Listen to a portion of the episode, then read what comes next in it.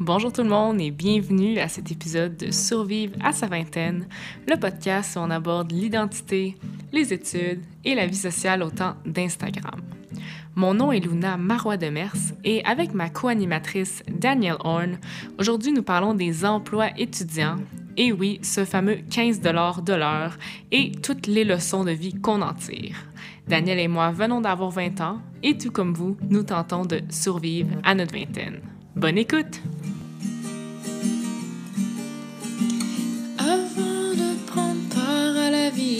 Moderne, les enfants et la crise de la quarantaine, il faut survivre à sa vingtaine. Bonjour tout le monde et bienvenue encore à ce podcast, un autre épisode, une autre semaine de passé, Daniel. Oui! Allô Luna, ça va? Ouais, toi? Ça... Je sais qu'aujourd'hui, on est peut-être un peu comme, pas en retard, mais tu as eu comme un petit imprévu au travail. donc- Oui, ben là, j'ai dû travailler plus tard que prévu. Je travaille dans un café, alors euh, les horaires sont un petit peu imprévisibles parce que c'est la restauration. Donc, c'est ça. Mais tu fais quoi exactement dans le café? Je suis barista. J'ai fait les cafés, j'ai fait du latte art. Un petit peu. Je me pratique, oui. Euh, sinon, euh, je dessert les, les tables, puis je fais le, du service à la clientèle. Je sais que tu le fais pour le plaisir, mais est-ce que est-ce que c'est quelque chose que tu recommanderais à d'autres personnes, le service à la clientèle, ou toi, tu dirais, si c'était à refaire, j'irais dans un entrepôt et je classerais des souliers?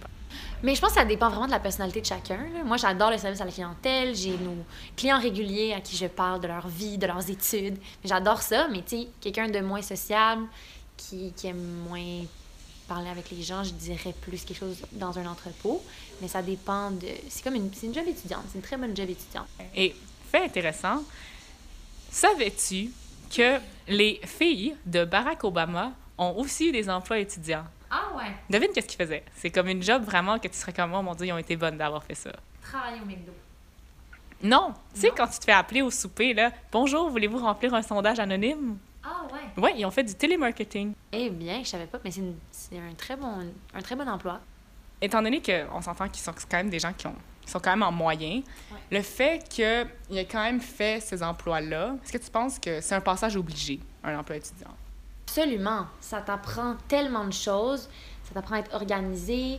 euh, ça t'apprend la valeur de l'argent aussi parce que tu commences tranquillement à faire de l'argent, à, à peut-être investir un peu. Euh, puis, je, ouais, je pense que c'est un passage obligé. Puis ça, ça le démontre, cet exemple-là. là. Si on parle comme en matière de leçons, parfois on dit dans ces emplois-là, on apprend des choses à la dure, ou ce serait quoi une leçon que tu as appris d'une manière assez spéciale en tant que barista? Euh, je pense que c'est assez. euh, c'est une phrase assez euh, de base, mais c'est que le client a toujours raison. Ah, ouais. Et ça, je l'ai vu souvent. Donc, le fait de se calmer et de, d'essayer de... de ouais. Les, les clients ont des demandes, des fois, un peu, un peu intenses, mais il faut toujours rester calme et se dire que le client a toujours raison. Moi, je l'ai vécu, mais pas tellement, parce que je, ben, je faisais du coach, ben, j'entraînais le tennis, et je dirais que c'était vraiment comme la maîtrise de soi. Parfois, je me disais, et là, depuis 8 heures le matin, 8-9 heures le matin, il fait 40 degrés, il y a un avertissement, ne sortez pas dehors, et toi, tu dois encore motiver l'enfant qui n'avait aucune envie de venir sur le terrain de tennis ce jour-là. Et que tu te dis, ah, mais les parents ont payé, et alors on va donner le cours privé.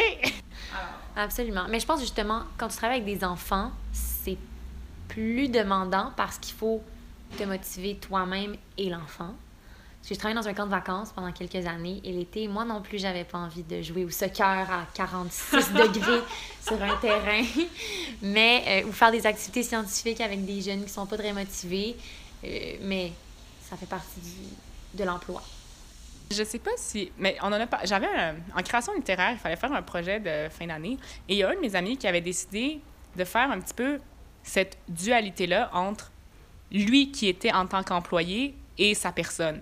Et il disait que quand il me remettait. Ben, je pense qu'il travaillait dans un magasin de chaussures. Et quand il mettait sa veste, je pense qu'il y avait un petit uniforme, là, une petite veste, il disait qu'il était quelqu'un d'autre. Et ça, il trouvait ça très difficile. Il disait J'ai l'impression que je suis pas moi quand j'ai cette veste sur le dos. Ah ouais? Parce que, Dans là, quel sens? mais il avait dit que lui, c'est quand même quelqu'un qui, je dirais, qui, qui a des valeurs et qui tente vraiment de les défendre. Par exemple, on disait, ne serait-ce que quelque chose euh, sur une- quelque chose de politique. Et lui, il avait pas cette opinion-là. C'est le- ce genre de personne-là qui, peu importe la situation, même s'il n'est pas inclus dans la conversation, va aller, va dire, ben, et elle va aller contredire la personne. Et il avait dit qu'il y a eu quand même des situations qui ont été très difficiles, par exemple, euh, sais, des gens qui veulent acheter des souliers, ou comme, mais pas des gens forcés d'acheter des souliers, mais par exemple, qui, qui voit clairement que l'enfant veut pas acheter le soulier ou que le mari veut pas que sa femme lui achète cette paire de souliers-là, euh, ou, ou l'inverse, ou un mari qui voulait absolument que sa femme ait des talons aiguilles, puis la dame avait mal aux pieds. Et lui, lui qui aimait tellement dire son opinion, et il détestait regarder dans les yeux et dire oui, monsieur, et aller dans l'entrepôt chercher la boîte. Ah, je comprends totalement. Mais toi, est-ce que tu as parfois cette dualité-là que tu as Daniel la barista et tu as Daniel l'étudiante? Euh, je dirais moins, je pense, parce que moi, je suis vraiment moi-même avec les clients. Euh, parce que, comme je te disais tantôt, j'ai vraiment des relations assez. euh, on parle de notre vie, on parle de, nos études et tout. Euh, je dirais probablement que dans, pour ce qui est de, de la relation avec les clients, des fois, justement, le client a toujours raison. Donc, absolument, il faut que je reste en retrait et je fais ce que la personne me demande, mais sans plus. Ah, mais moi, je trouve que je l'ai vécu, niveau dualité. Ah ouais? Ben, si j'explique un peu le contexte, j'enseignais le tennis dans un parc à NDG et très anglophone. Déjà, j'étais pas Luna l'entraîneur, j'étais coach Luna. Luna. Et euh, mais aussi j'avais l'affaire de l'uniforme. J'avais j'ai porté le même chandail euh, fluo, je dirais, pendant tout un été. Et c'est la manière dont tu es vu. Moi, par exemple, je sais que les gens ne voient pas, mais moi, j'ai un visage qui a l'air très jeune. J'ai, j'ai- ça m'est arrivé des fois que des gens pensent que j'ai 16 ans alors que je vais avoir bientôt 21 ans. Et dans ce, dans ce parc-là, j'avais comme j'étais plus en j'étais plus vue comme un modèle. J'enseignais à des enfants qui aspiraient à devenir entraîneurs de tennis ou qui aspiraient à avoir un certain niveau de tennis. Donc, j'étais valorisée pour des choses que je dirais dans la vie de tous les jours. C'est rare, je dirais que moi, je suis valorisée pour une performance plus physique. Habituellement, on me dit, ah, ben, t'as bien lu ton arrêt, t'as bien lu, ça, t'as bien compris. Mais là, j'étais complètement dans une situation où parfois les gens sous-entendaient que c'était mon emploi et certaines personnes aussi me regardaient de haut en pensant que j'ai que mes habiletés étaient plus physiques que cognitives. Ah ouais. Et ça, c'était vraiment, j'étais vraiment quelqu'un d'autre. Et j'ai appris plein de choses. J'ai appris à plus m'affirmer parce que on avait un petit, on a eu un petit problème avec la municipalité que on devait faire sortir des gens des terrains de tennis pour donner notre cours. Alors, engueuler des gens en anglais, ça a été l'action de l'été, je dirais. Euh, S'il vous plaît, sortez du terrain. Là, tu montes le permis de la ville et là, tu te fais accuser d'avoir imprimé un document Word qui n'est pas un permis de la ville. Ça, ça, ça a été quelque chose. Mais après, quand j'ai eu des situations, par exemple, à plus petite échelle, où j'étais plus coach Luna, mais bien moi, la boulangerie qui essaie de dire qu'on n'a pas mis le bon pain dans mon sac, ben, ça sortait plus rapidement. Ah. Euh, de manière très polie. Juste dire qu'est-ce qu'on veut, mais quand même s'affirmer. Parce que je dirais que moi, quand j'avais 14... euh, Avant de faire cet emploi-là, je dirais genre vers 15 ans, j'aurais juste pas remarqué, puis je me serais convaincue dans ma tête que c'était le pain au raisin que je voulais, même si c'était pas ça. Alors que là, tu dis, excusez-moi, non, c'était celui-là. Parce que tu te dis, ah, j'ai fait bien pire, j'ai sorti un- quelqu'un, un monsieur de la cinquantaine du terrain à 40 degrés par moi-même en anglais. Wow! Donc, euh, mais ça me fait penser aussi à quelque chose, l'idée de faire un petit accomplissement et d'apprendre là-dedans. Ça, il y a un article dans le journal anglais de Guardian qui a demandé à des adultes écrivez-nous une lettre ouverte et sur les leçons que vous avez tirées de votre emploi étudiant.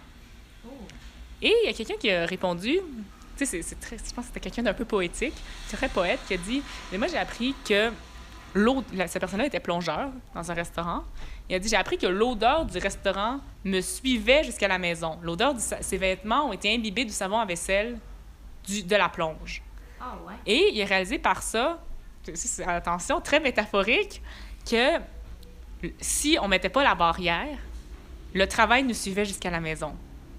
Fait que dans son emploi plus tard, je pense que je pense qu'il faisait quand même un emploi comme dans les finances ou un, emploi parfois que l'horaire n'est pas nécessairement du 9 à 5. Vraiment de mettre la barre et de dire, ben non, on se change de vêtements, c'est ailleurs le travail. C'est vrai. Mais ça, c'est très difficile. Puis surtout, euh, on vient de vivre une pandémie où les gens étaient pris chez eux avec leur ordinateur à la maison. Puis moi, je- en tout cas, pour ma part, ça a été quand même très difficile avec l'école de séparer les deux parce que tout se faisait dans ma chambre. Dormir se faisait dans, ma chambre, j'écoutais des séries dans ma chambre, mais je travaillais aussi à mon bureau dans ma chambre. Donc j'avais de la difficulté à séparer les deux. Je pense que mais c'est tellement important pour la santé mentale parce que dès que euh, l'emploi empiètre sur ta vie, de fin de semaine ou ta vie de, soirée, euh, ça devient extrêmement angoissant, puis tu as l'impression de. D'être submergé, de noyer dans ton, ton travail. C'est ça aussi. Puis la manière de traiter les gens aussi. Parce que ça m'a fait penser, le plongeur, tu sais, parfois. Mais moi, j'ai un, un ami qui a travaillé dans une épicerie en temps de COVID, justement. Et ça, ça teinte pour la vie, je dirais, de ça. Parce que lui, il disait que la chose qui l'énervait le plus, c'était les gens qui ne replaçaient pas leur panier. Et il disait que ça peut paraître anodin. Ah, j'ai j'ai laissé mon panier dans la section des fruits et légumes. C'est pas grave, quelqu'un est payé pour ça. Il y a vraiment des gens qui ont cette mentalité-là. Et il a dit, mais que lui, quand le magasin fermait, le magasin, exemple, déjà fermait quand même tard, vers 10-11 heures, là, avant justement qu'il y ait le couvre-feu. Il dit euh, que ça, ça faisait parfois en sorte qu'il rentrait chez lui 30 minutes plus tard à ramasser tous les paniers et là, maintenant, je, sais, je suis allée à l'épicerie avec lui dernièrement, puis là, c'était un peu l'autre extrême. On, on, on, a ra- on est, on est sorti, on est passé à la caisse et on a ramassé six paniers en route. et là, la- mais on, a remarqué que les employés euh, l'ont apprécié. On dit Ah, vous avez travaillé dans une épicerie, vous. Il a dit Oui, oui, je, ça fait quatre ans et je rangerai mon panier à pour toujours. Absolument. Mais c'est très sensible de sa part, puis maintenant, il le sait. Il y a des gens, malheureusement, parfois, on dirait qu'ils voient pas non plus que des gens ont vraiment un. Je sais pas, qu'il y a quand même des sanctions parfois qui sont appliquées comme aux serveurs, ben, à n'importe qui dans des emplois, et il faut en être conscient et pas juste être ce client qui vient de ruiner ta journée.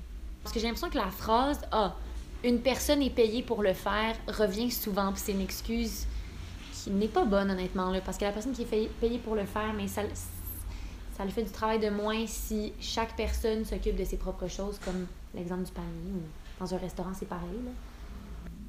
Mais ça sert alors les emplois à développer de l'empathie aussi. Et j'avais entendu parler aussi de quelqu'un que, qui a- une fois que tu le fais, là, le télémarketing, là, quand tu te fais appeler à l'heure du souper, tu dis quand même un bonjour à la place de raccrocher euh, d'un seul coup, d'un coup sec. Là. Absolument.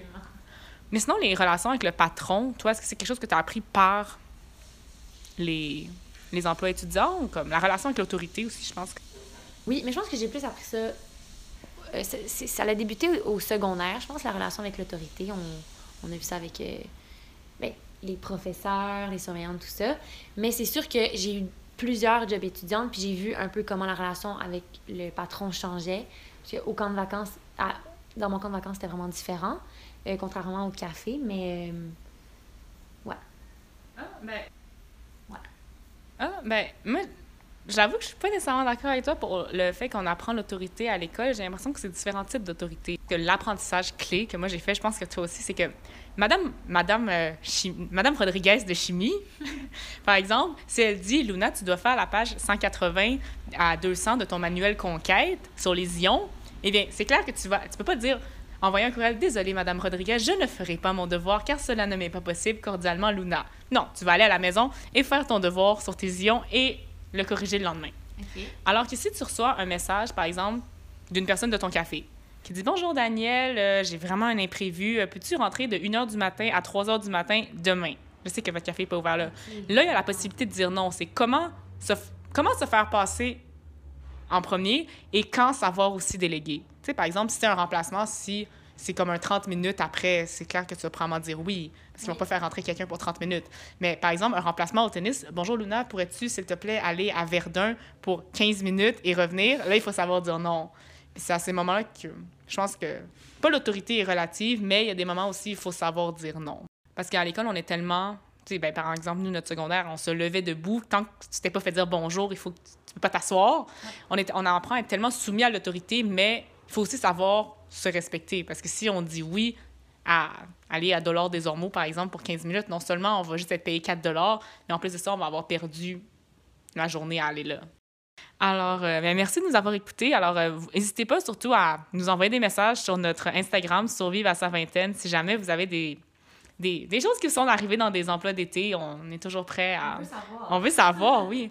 Et aussi, euh, soyez à l'affût d'Instagram. On, va, on a probablement des annonces aussi qui s'en viennent. Parfois, on met des petits teasers sur euh, notre prochain épisode. Un petit sondage, parfois. Alors, qui sait, peut-être en cliquant sur oui ou sur non, vous allez être cité dans les pourcentages qu'on met euh, dans le podcast. Et éventuellement, on a peut-être un Patreon qui s'en vient, mais c'est encore à voir. Donc, merci. discuter. À discuter, oui. Donc, merci de nous avoir écoutés et À la semaine prochaine. On raconte notre vie à l'antenne en espérant pas le regretter dans la trentaine. Mais c'est comme ça qu'on survit à notre vingtaine.